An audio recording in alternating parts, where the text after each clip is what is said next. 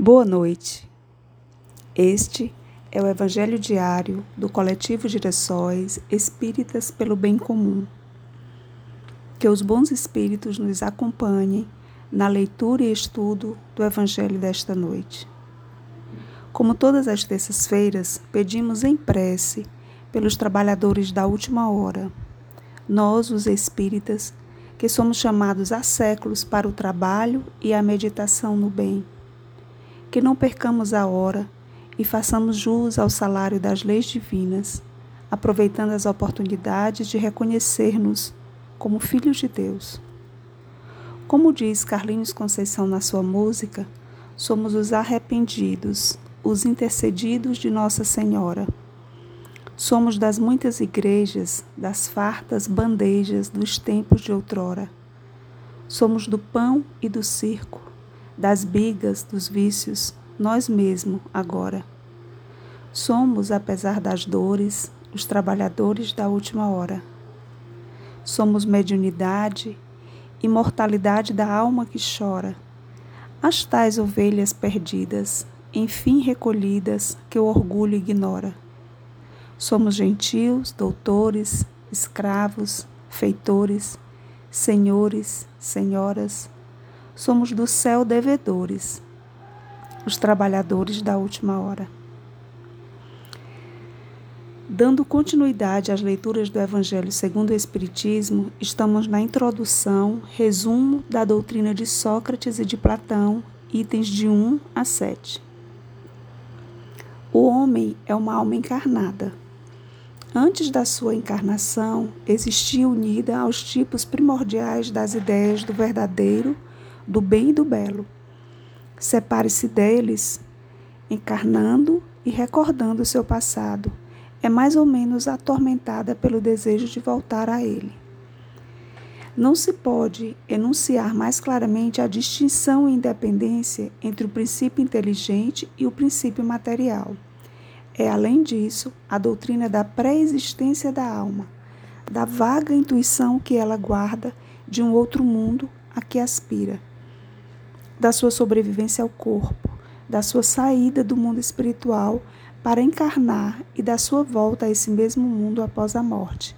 É finalmente o germe da doutrina dos anjos decaídos. A alma se transvia e perturba quando se serve do corpo para considerar qualquer objeto. Tem vertigem como se estivesse ébria, porque se prende a coisas que estão, por sua natureza, sujeitas a mudanças ao passo que, quando contempla a sua própria essência, dirige-se para o que é puro, eterno e mortal. E, sendo ela dessa natureza, permanece aí ligada por tanto tempo quanto possa. Cessam, então os seus transviamentos, pois que está unida ao que é imutável e a esse estado da alma que se chama sabedoria. Assim, ilude a si mesmo o homem que considera as coisas de modo terra a terra, do ponto de vista material. Para as apreciar com justeza, tem de as ver do alto, isto é, do ponto de vista espiritual. Aquele, pois, que está de posse da verdadeira sabedoria, tem de isolar do corpo a alma, para ver com os olhos do espírito. É o que ensina o Espiritismo. Capítulo 2, item 5. Enquanto, estiver, enquanto tivermos o nosso corpo e a alma se achar mergulhada nessa corrupção, nunca possuiremos o objeto dos nossos desejos, a verdade. Com efeito, o corpo nos suscita mil obstáculos pela necessidade em que nos achamos de cuidar dele. Ademais, ele nos enche de desejos, de apetites, de temores, de mil quimeras e de mil tolices de maneira que com ele impossível se nos torna ser ajuizados, nem por um instante. Todavia, se não nos é possível conhecer puramente coisa alguma, enquanto a alma nos está ligada ao corpo, de duas uma, ou jamais conheceremos a verdade, ou só a conheceremos após a morte. Libertos da loucura do corpo, conversaremos então, lícito é esperá-lo com homens igualmente libertos e conheceremos por nós mesmos a essência das coisas. Essa é a razão por que os verdadeiros filósofos se exercitam em morrer e a morte não se lhes afigura de modo nenhum temível. Passagem do céu ao inferno, primeira parte, capítulo 2, segunda parte, capítulo 1. Está aí o princípio das faculdades da alma obscurecidas por motivo dos órgãos corporais e da expansão dessas faculdades depois da morte.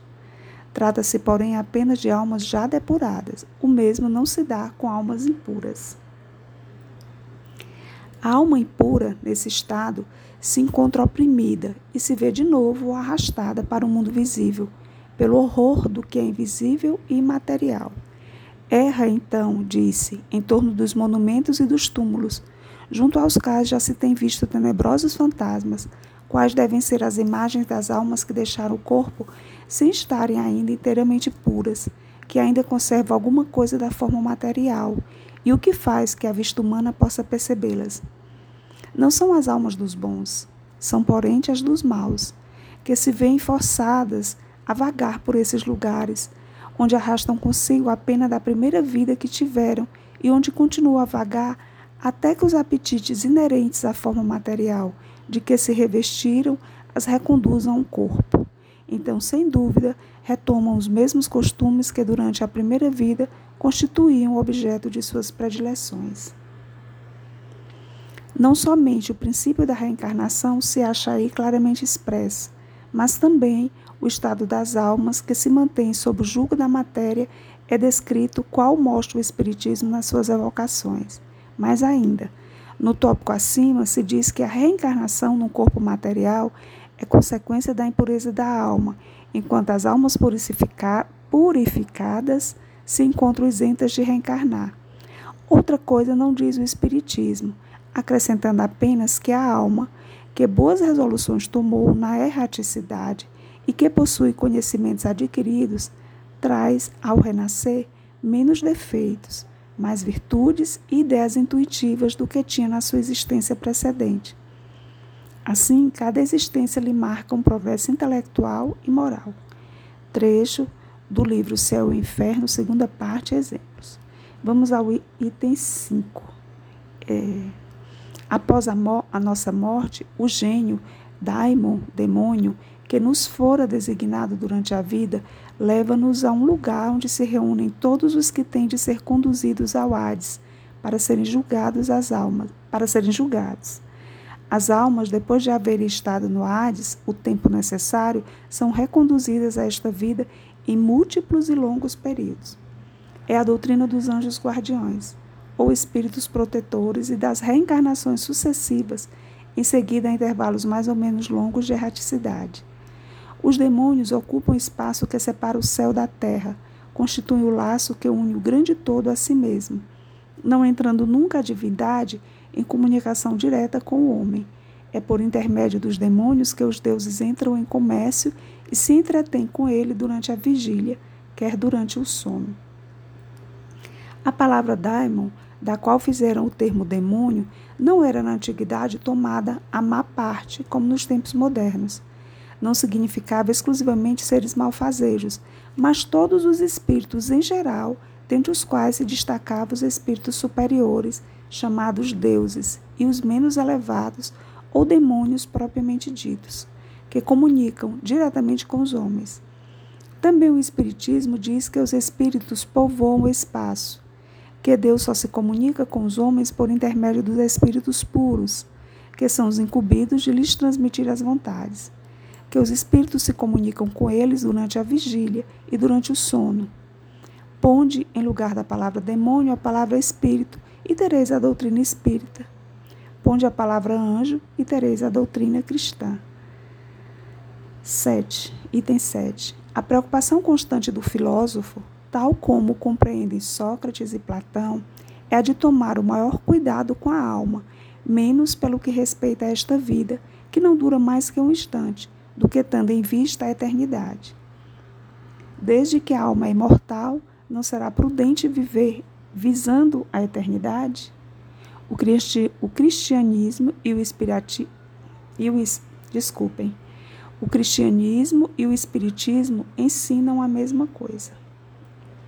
Bom, esse texto faz uma mescla os ensinamentos de Sócrates, Platão, com os ensinamentos cristãos e com os ensinamentos espíritas que são que, que é derivante desse. Né? É um texto longo, portanto a gente vai finalizar agora agradecendo aos espíritos de grande saber, como Sócrates, Platão e tantos outros, que vieram à Terra preparar-nos com seus ensinamentos para recebermos o Cristo de Deus. Nossa eterna gratidão aos preparadores do cristianismo e aos preparadores da doutrina espírita. Agradecendo mais uma vez a oportunidade de estarmos na companhia dos bons espíritos, buscando aprender sobre o amor e a fé na vida imortal, pedimos para todos uma boa noite. Este foi o Evangelho Diário do Coletivo Girassóis Espíritas pelo Bem Comum.